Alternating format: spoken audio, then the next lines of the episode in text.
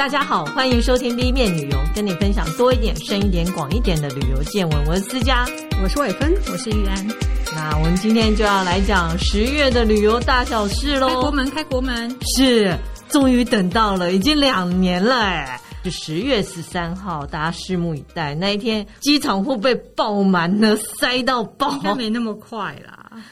我不知道，因为现在机票真的很贵，而且就是人还是有每日的人数限制。对对，呃，今天我们就先来介绍一下，说十月十三号会发生什么事好了。基本上呢，十月十三号最大的事情就是零加七嘛。本来零是指你一定要去什么隔离防疫旅馆或什么的，那现在就是七天，七天都是自主防疫。等于是你如果出去玩，然后你十月十三号回来。你就不用什么 PCR 检测都不需要，但如果你筛选阳性，七天之后再搭飞机比较好。嗯嗯嗯。可是，嗯，谁会告诉你呢？没有人，所以就是自己，就是你自己要有。爱护他人的心情，不要传染给他人。现在三加四好像你进来还是在机场会发快筛，嗯，对，那不知道零零加七也是有，也是他会在那个拿行李的大厅啊，两、嗯、岁以上他会给你四剂快筛。哦，那不错啊。零加七七天的意思是说，你第一天可能你自己就快筛阳性，你就自己在家好好休息。嗯，如果是阴性，你接下来就可以出去。那两天。之后再筛一次，两天之后再筛一次，嗯，所以你可能要筛到大概有四次，所以他给你四剂。啊，如果都是阴性的话，你就自由出入了。所以我觉得现在嗯，就是还蛮轻松的啦。所以当然就是要猛出国了，要用猛出国，是就是疯狂出国。两年了，我存了两年的钱，怎么能够不出国？好，那我就查了一下说。台湾人现在到底想去哪里呢？要抢什么机票呢？然后我查了一下 Booking.com 嘛，当出国就是一定要订饭店啊，订订机票啊。对，所以看 Booking.com 就可以看出大家心里想望的地方。嗯哼，所以前十名是日本、嗯，德国、意大利、美国、法国、西班牙、英国、瑞士、南韩跟泰国。好惊讶哦，南韩竟然在这么后面。是。可是我后来觉得，老实说，搜寻跟实际要去的是有差的。没错，就像我常常搜寻汤姆克鲁斯，可不代表我可以拿到他。你拿，拿我拿不下。哦，好。所以搜寻是一种幻想。所以搜寻呃，大家就看看说，原来大家都在想说啊，我要去这里，但实际是什么一个状况呢？日本还是真的很多了。嗯，如果根据交通部公安局统计啊，在二零一九年，这个就是实际的状况。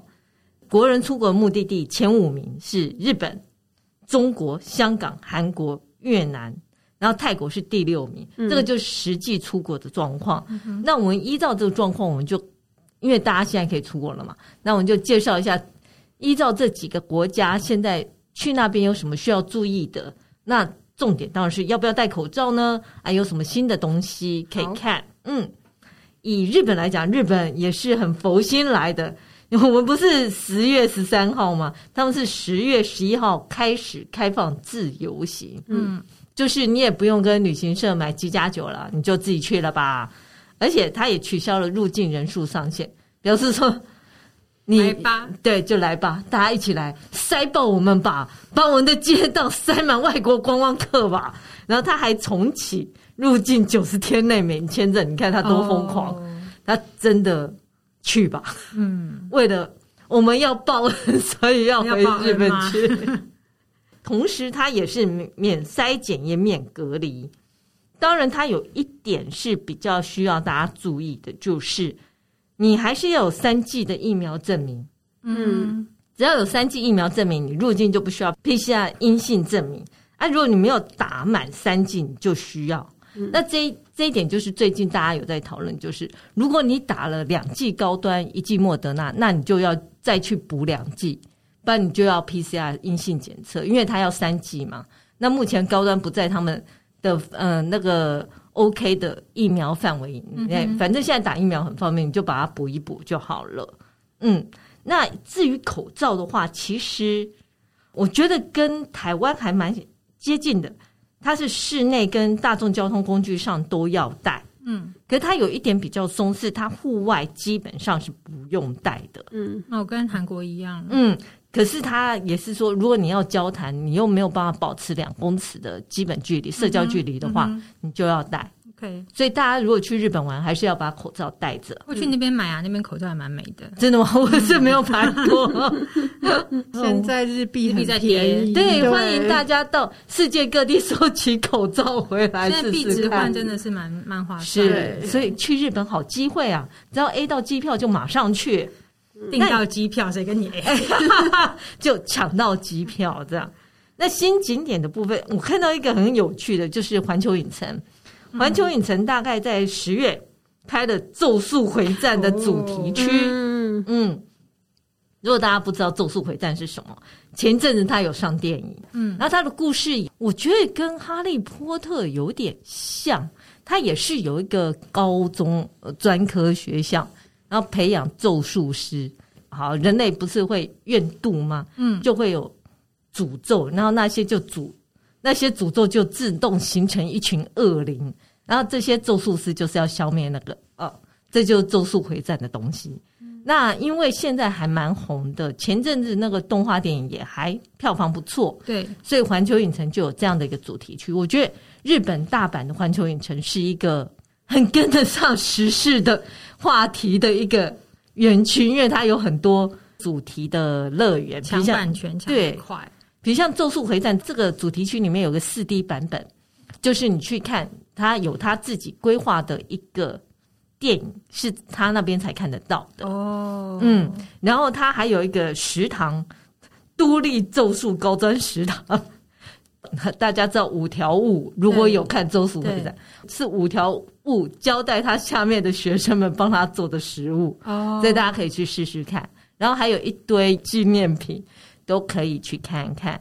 那我看了一个时间，大概都是十月到，有的比较长到明年中。那大部分都会在这一段时间。大家如果喜欢《咒术回战》，就赶快去看一下。嗯哼，嗯。那更好的消息是，玉安等一下问跟我们分享，月容在日本居然有促销，这么贵的地方。是便宜到什么程度呢？其实应该是说，呃，就是月荣度假村，它这个集团下面现在有新开了三个新系列。那以前我们都知道它有月荣、有月春嘛，就是，嗯、然后那现在还有另外开三个系列。那其中两个新系列都在京都，就是开了新的饭店，其实都在市区，而且都在车站附近。那它有一家叫做呃京都二条城月柳。就是月，就是月容的月，喜悦的月，柳是柳树的柳。嗯嗯，那这个系列叫做 Gaya，就是 G A R R Y A。那它就是在那个二条城的旁边，嗯，新开了一家。那这一家其实它只有二十五间客房。嗯嗯，我去看了一下地图，它真的离那个城墙非常非常的近。那那个那座城呢，它其实也是联合国教科文组织世界遗产。嗯、哦、嗯。嗯那这个饭店呢，它现在推出两，其实这两家饭店推出的优惠都是一样，就是从那个住房上做折扣。那在刚刚提到的这一个二条城月柳饭店呢，它的优惠房价是可以省百分之十五，也就是八五折嘛。嗯，然后可以拿到呃两张门票进到二条城参观。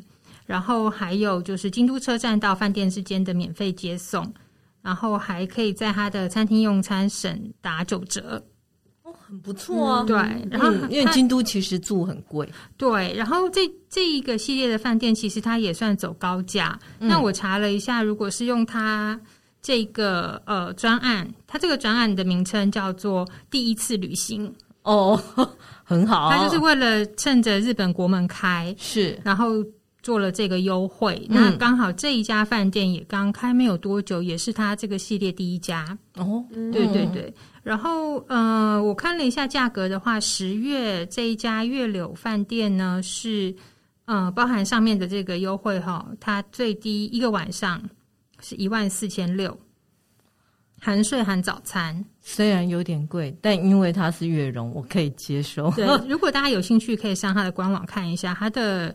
照片就是有结合外面的景观，嗯、然后有一些比较高楼层，好像直接就可以看到那个城门。哦嗯。嗯，那另外一家是在三条站，就是也是在京都市区的车站三条站旁边。嗯、那这个价格就走比较属于算中价位吧。它叫达瓦，那它的中文的系列是翻成京都月苑游拉，就是月容的月，嗯、苑是上面一个草字头，手摇饮那个大院子那个院啦。哦哦哦，OK，那 这样就知道。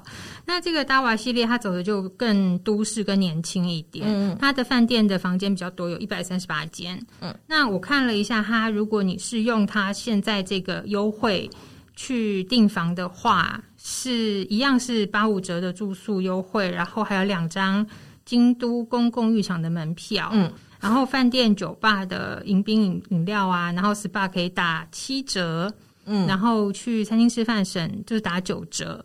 那十月的房价用这个它官网的优惠，在官网订的话是四千两百六十八含早含税金，嗯，但是如果在订房网站是五千六百七十，哦，所以真的官网是比较真的有比较优惠。的，而且如果是两张床，一个人才两千，哼。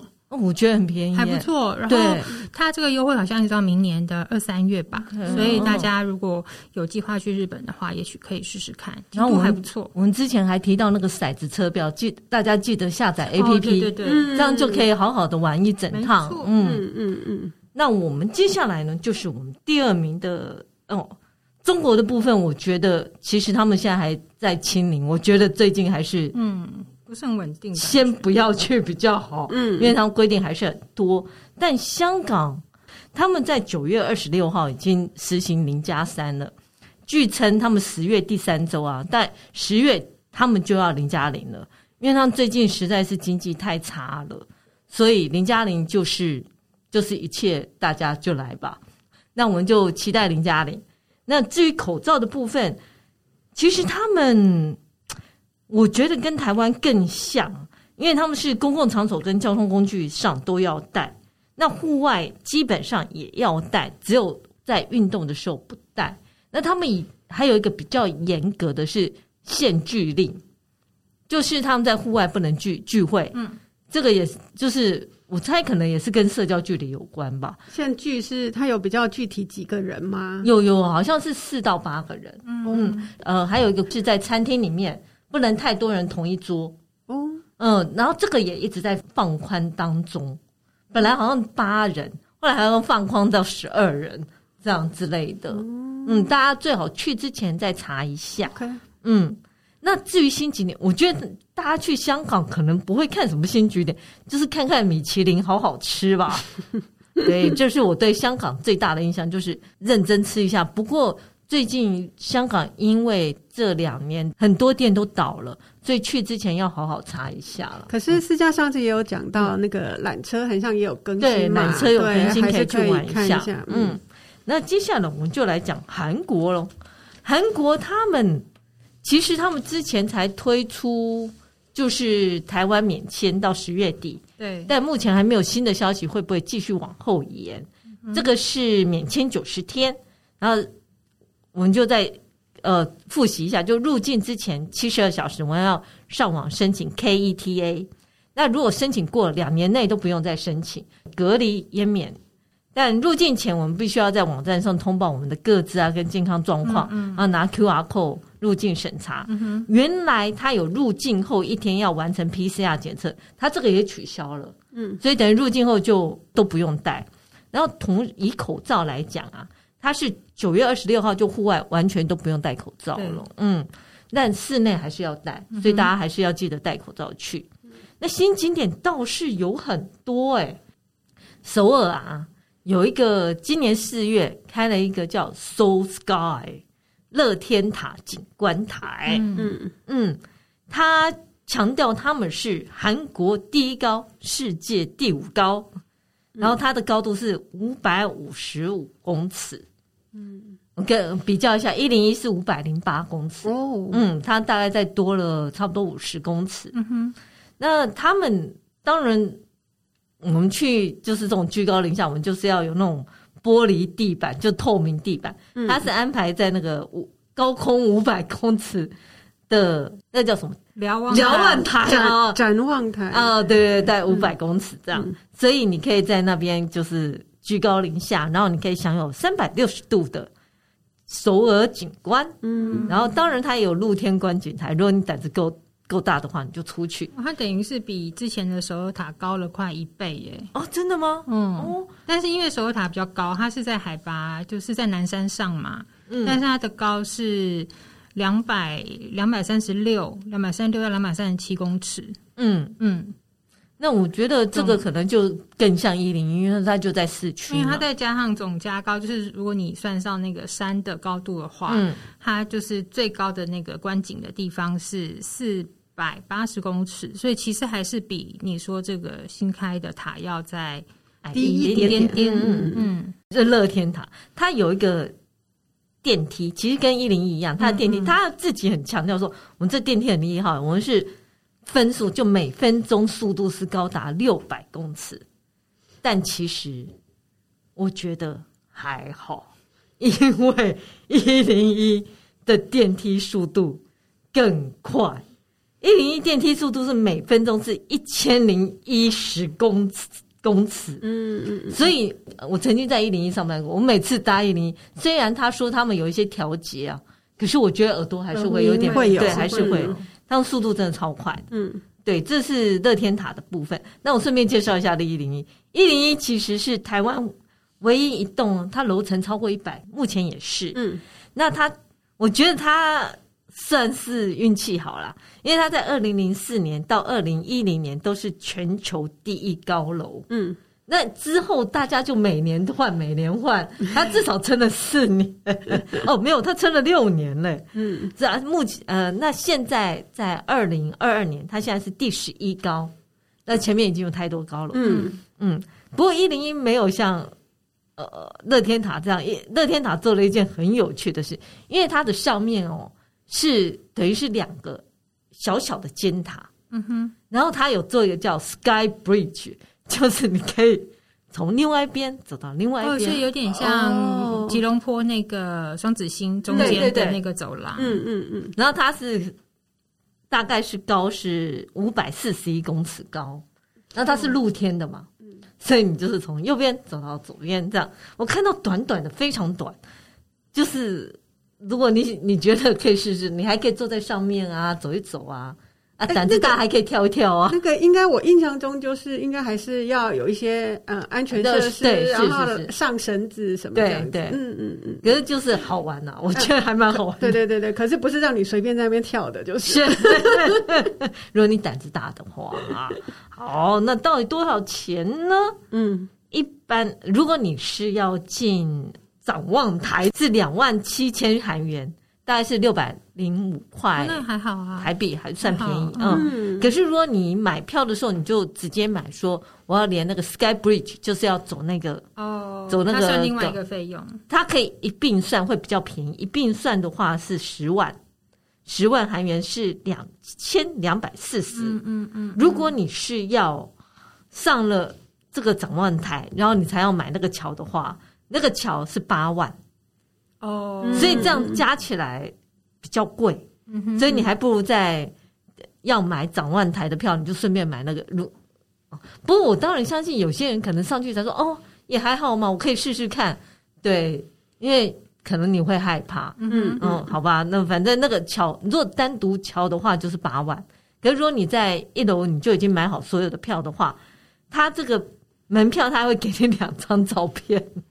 哦，上去拍纪念照，对，他会帮你拍照。嗯，啊，如果你再多加一万，他还给你多一杯酒吧的饮料。嗯，我觉得还不错，那大家可以试试看。嗯，然后另外一个新的景点，我觉得玉安可能会很高兴。是的，他在春川有一个叫乐高乐园，它是全亚洲最大的乐高乐园。嗯，应该是比马来西亚那个大。嗯、对，然后它是今年五月开幕的。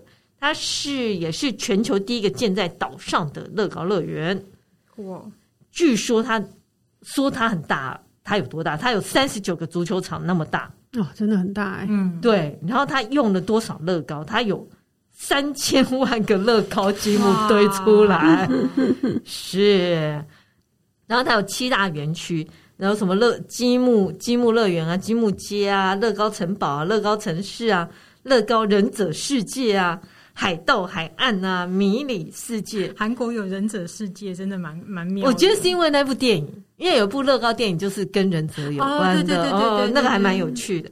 然后它有四十多种游乐设施，什么云霄飞车啊、消防学校，还有乐高饭店。嗯，哎，不会云霄飞车也是乐高做的吧？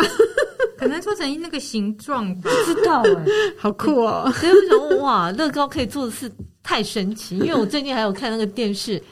乐高还在呃，有乐高大师嘛？嗯，我才发现哇，乐高还有什么可以做很多机械的东西、动力的东西，是发展很多，那机关越来越多。那个云霄飞车看起来是乐高做的吗？是乐高做的，所以以后去春川不只吃辣炒鸡排，还可以吃 Legoland。嗯，对，而且我相信他们应该过一阵子就会把它拆开来，再拼一个新的出来。会吗？我不知道，不晓得，没听说啊？真的吗？嗯，没听说，因为它设计很简单吧？它的设计应该还是要有一个一定的，因为你一直拆的话容易松。哦，OK。然后它的一日券就是十三岁以上的成人是六万韩币，所以大概是一千三，那还好啊。如果是十二岁以下是五万，其实也没差多少。嗯，对，我觉得还好，大家可以试试看，尤其乐高。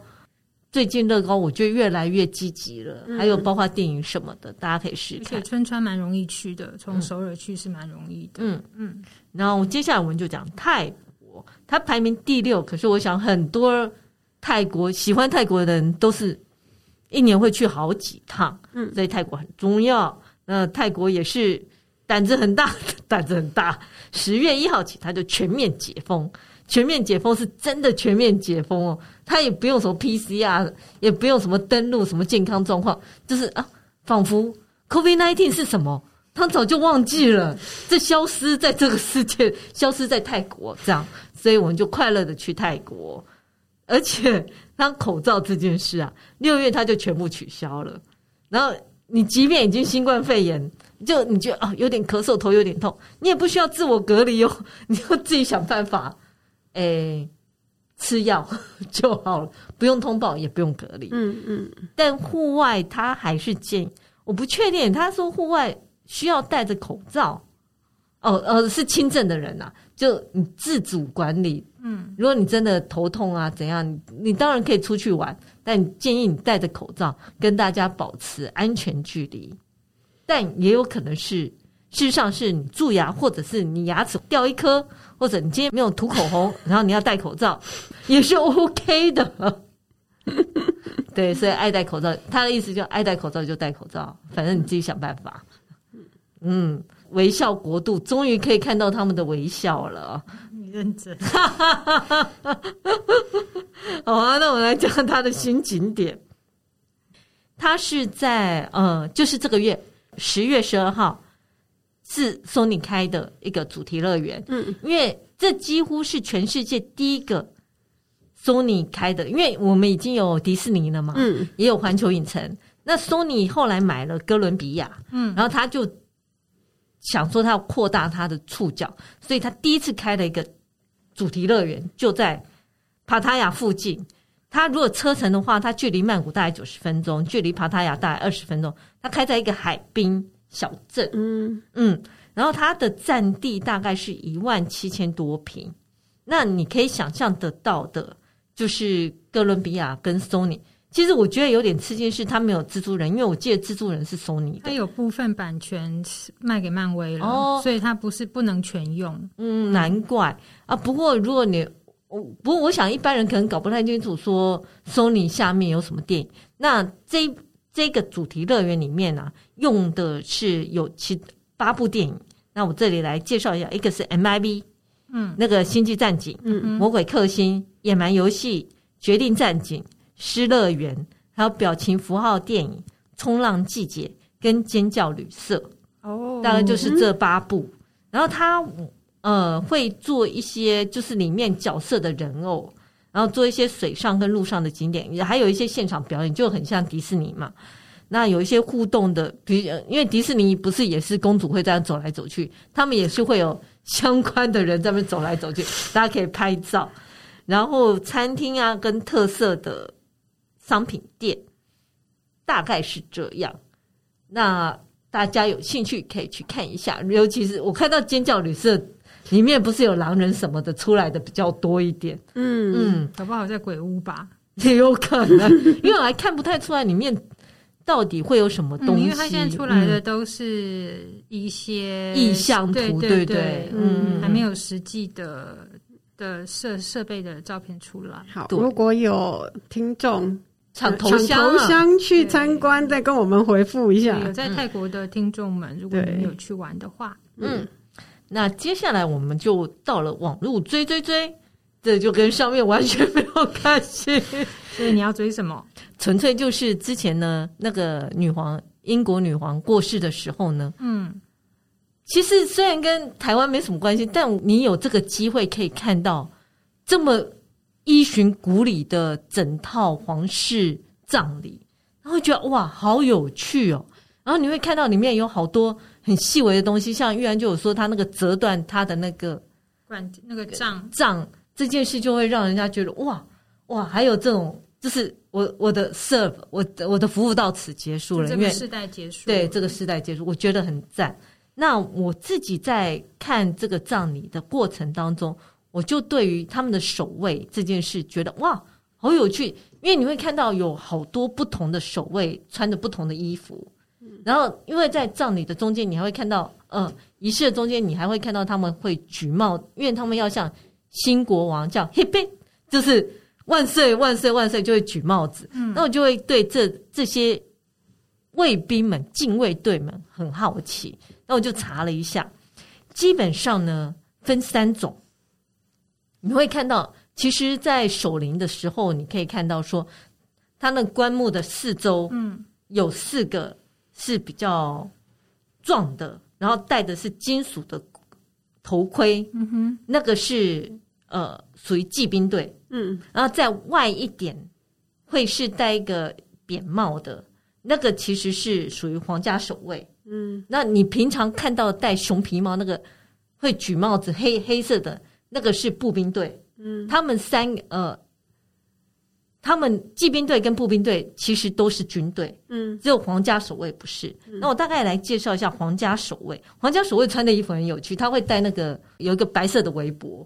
皇家守卫是一五五二年创立的，所以你看到现在，它将近有五百多年，五六百年的历史了。嗯，所以你可以看他的衣服是非常遵循古礼，然后他。这个的人选都要至少当过二十二年的兵，对军人退下来的，然后呃年龄层大概是四十到五十五岁会被任命，嗯，所以你会看到那些皇，那叫皇家所谓叫 young men，y e o m e n，young men of the god，他们也被称为 beef eater，是因为在一五五二年的时候啊。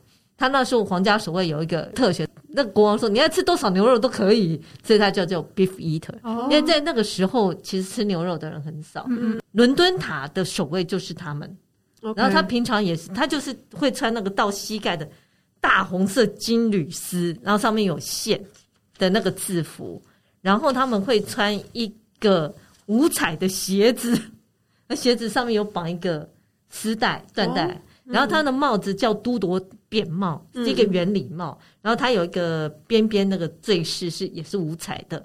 然后当然我讲的围脖，还有红色的高筒袜。嗯，所以你看到就觉得哇，这好都铎皇朝的衣服啊。嗯，对，这就是皇皇家卫兵，他们都是退下来的。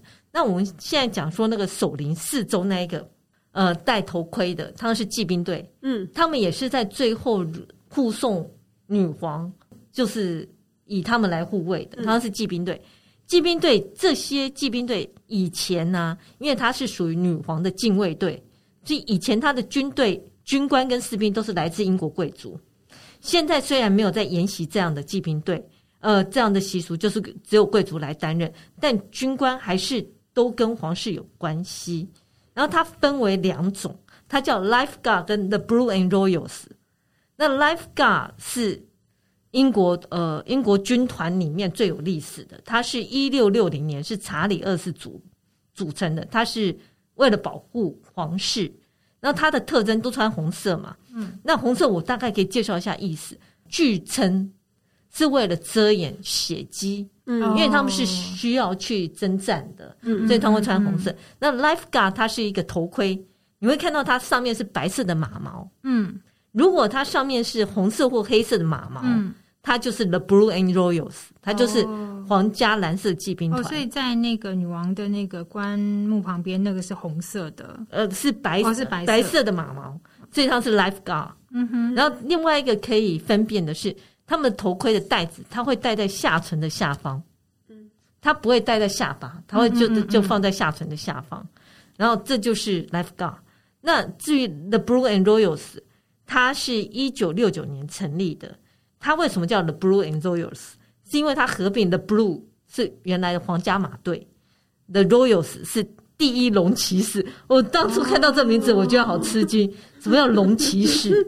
真的有龙骑士队，龙骑士队叫 Royals，所以它合并了就叫 The Blue and the Royals。他们其实以前呃，他们常年都驻扎在北爱尔兰跟德国，然后他们的名誉上校就是伊丽莎白二世女皇本身。嗯然后中校是安妮，安妮长公主，嗯、就是伊丽莎白二世的长公主。嗯，然后她也是，呃，哈利王子跟威廉王子在二零零六年都加入这个军团——皇家蓝色骑兵队。嗯，甚至于哈利王子在威廉王子的婚礼上就是穿这个骑兵团的军服，对，军服。嗯，他们的制服就是蓝衣服，然后当然也会戴头盔，然后你会看到是红色或黑色的马毛，他们戴子会戴在下巴。我我真的觉得还蛮有趣，就是前面那个是戴在下巴，呃，下唇下方，这个会直接戴在下巴。然后你会看到他左肩带着一个蓝绳子，可是我看了一下不太容易看。我觉得最明显的特，它会有一个斜背带，斜背带的后方会有一个小盒子，小盒子里面它会放着小黑盒，你们会有一只哨子，有一个指南针，有一个点火器。因为他们是做什么的？其实，虽然你平常看到他们呃在皇家仪式里面出现，但他们都是现役军人，他们其实是武装的侦测兵。所以，像这个小黑包里面之所以有哨子跟指南针，就是这个这个用途的。嗯，嗯，虽然他们不会去用这个东西，这个比较象征性，可以就是代表他们原来的工作是这个侦测兵。嗯，这个是属于。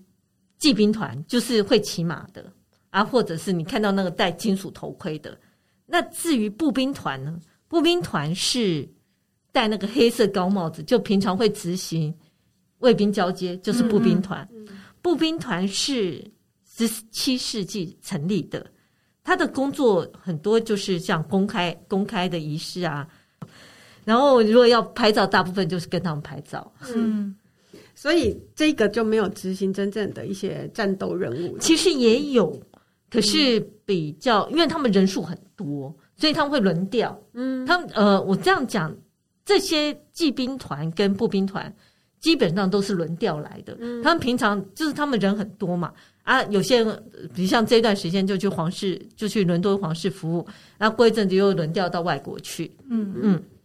嗯，我刚刚讲红衣服这件事啊，除了它可以掩饰他们受伤的血渍，它也是当时最容易找到跟最便宜的染剂。嗯，至于它的熊皮帽，我觉得熊皮帽很神奇耶，因为熊皮帽是真的熊皮帽。哦，是真，就是每一顶都真的是熊皮做的，而且是从加拿大来的。嗯，加拿大每一年会杀掉一百多只熊，为了熊皮帽，因为熊皮帽会坏掉。嗯那我可以跟你讲，这一顶熊皮帽要六百五十到七百英镑，哇，大概是两万二、两万三到两万五之间。然后他每年大概要补采购五十到一百顶。对，那为什么要戴这个熊皮帽呢？其实这呃历史也很久，因为你看它十七世纪就有，这是来自英国跟法国的传统，因为他觉得它很高。它有威吓的作用。步兵团是第一线肉搏战，他要把对方吓死，所以他们要做这件事。Oh. 据说在拿破仑帝国卫兵，拿破仑呃称帝的时候，他的卫兵全部都有戴熊皮帽。这也是呃，我看到在那个他们在宣布查理就任的时候，你会看到他们就会举熊皮帽。嗯，就是在喊说万岁万岁这样。基本上那个步兵军团啊，它有五到七个军团，因为我虽然有看到呃，他们有人讲七个军团，但大部分都是五个军团。那这五个军团，你呃，如果仔细观察这些熊皮帽步兵本身呢，你会发现其实有一点点不一样。他们不一样要怎么看？就是他们帽子上会夹着羽毛，衣服上的扣子啊排列也不一样，领子上面的图案不一样，然后肩膀上的图案也不一样。我觉得这个小小的美感，大概看到有五个，有一个是叫子弹兵军团，嗯，还有一个是 Coldstream 冷流军团，还有有苏格兰军团、爱尔兰军团跟威尔斯军团。我目前看到是这五个军团，以历史最久的就是那个子弹兵军团，它大概是一六五六年就成立了。它的不同在于，它在熊皮帽上会夹一个白色的羽毛，然后它的扣子是一颗，呃，就连续，它没有断，就连续下去。然后它肩膀上的，因为它是子弹兵嘛，它那个领子上那个图案是手榴弹，嗯嗯，这个很有趣。然后第二个。那个叫做 Coldstream 冷流，它是一六五零年成立的，它也是历史很悠久。它会插一个红色的羽毛在熊皮帽上，然后它是两颗扣子，是两颗两颗两颗，然后中间会有有点距离。然后它领子上的是嘉德星，就是星星里面有一个十字。然后第三个是苏格兰军团，那是一六五零年成立，它也很久。它是唯一一个帽子上没有夹任何东西的，所以有人认为它是最最厉害的，因为它不需要夹任何羽毛。这样也是有风笛队，这些军团有大部分都有乐队啦。苏格兰军团有风笛队，它的扣子是三颗三颗三颗，然后领子上是嗯朝鲜旗，如果你有吃过朝鲜旗，就朝鲜旗的样子。朝鲜旗，嗯嗯嗯。然后爱尔兰军团就爱尔兰军团跟威尔斯军团比较晚。爱尔兰军团是一九零零年成立的，它夹的是蓝色的羽毛，然后它是四颗扣子，四颗四颗四颗，然后它同时也有风笛队，然后它的肩膀上是座降草，可是他们称的叫做 Saint Patrick Star，嗯，可是它就是座降草的样子。然后最后一个是威尔斯军团，威尔斯军团很有趣，因为它有三层，它是白色、绿色、白色，它会夹一个比较长一点的羽毛，然后它是。五颗扣子，然后他的领子上是大葱。哦，其实我觉得，如果你去注意这些卫兵身上的特征，你会觉得相当有趣。嗯，可是我想，他每一个后面应该都有一个有一点故事。对对对，对，其实都跟他们自己的出身啊，对对，然后也跟他们的工作有关。是，那我之前还看到他们都有他们的 motto，就是他们的格言。嗯。他们格言都很吓人，但有点难翻，所以就算了。那是军人吧？对，因为他们都是真正的军人了，在轮调的。嗯嗯，那大概是这样。下次如果我再看到什么有趣的东西，就再研究一下，然后跟大家分享。那今天就到这里，然后也欢迎大家给我们一些反馈，然后。可以出国就赶快出国，赶快去抢吧。对，如果喜欢我们的节目，请在各大 Podcast 平台订阅我们，或到脸书 IG 按赞，追踪分享给你身边的朋友们。那谢谢大家的收听喽，谢谢，谢谢，拜拜。拜拜。